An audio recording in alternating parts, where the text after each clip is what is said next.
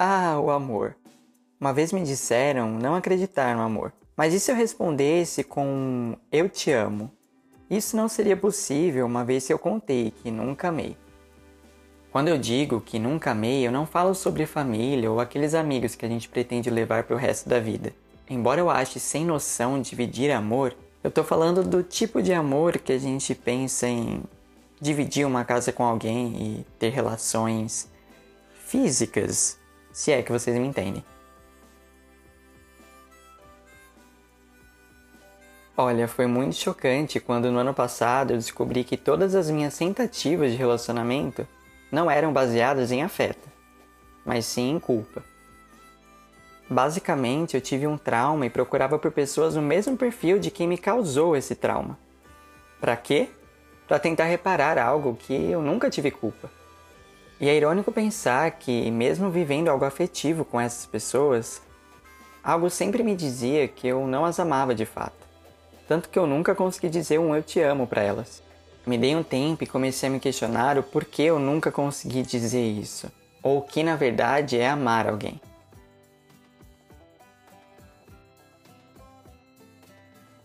Voltando no tempo, lá para os meus 12 anos, quando eu tive minha primeira paixãozinha, eu vivia escutando Love Story da Taylor Swift. E ficava. Romeu, oh Romeu, porque logo tu, oh Romeu. E é óbvio que eu nunca fui notado, né? Mas esse sentimento desse amor inconsequente e intenso se arrastou pela minha adolescência, onde eu achei que precisava viver uma relação assim. Essa relação quente e, e, e feroz, e que muitas vezes a gente não consegue pensar sobre as decisões que a gente está tomando. Então, no começo da vida adulta, eu coloquei isso como uma necessidade, como se fosse uma lacuna para ser preenchida, sabe? E deu merda, né? Porque, como vocês puderam notar, tem sei lá quantos episódios de audiosérie comprovando isso.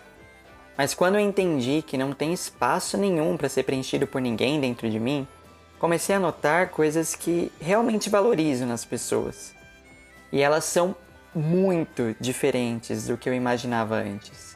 Também comecei a respeitar o espaço que a minha sexualidade ocupa em mim, porque por ser demissexual eu tive que compreender que meus sentimentos demoram mais para surgir e tomar forma. Não tem nada de errado nisso, porque mesmo antes de me compreender assim, sempre acreditei que toda relação nasce, no mínimo, de uma troca de amizade. Mas como a gente sabe quando algo se torna amor? ou se de fato o amor existe. Vivendo sem pensar nisso e por estar ocupado demais colocando pontos finais no passado e tentando sobreviver ao coronavírus, eu me peguei sentindo algo novo. E foi muito estranho para mim pensar que no auge dos meus vinte e poucos anos eu tô conhecendo um sentimento novo. Um sentimento que é intenso, mas ao mesmo tempo é responsável. É assustador, mas me acalma. É transparente, mas cheio de camadas. E é acelerado, mas sabe respeitar o tempo. Então me pergunto: isso poderia ser amor? Mas não tenho como te responder porque, como você soube, eu nunca amei. Mas se você souber o que é e como é amar, pode clicar aqui no link da descrição desse episódio e mandar um áudio para cá. Eu tenho certeza que a sua opinião vai me ajudar e também ajudar outras pessoas que estão ouvindo isso, caso estejam passando pela mesma dúvida.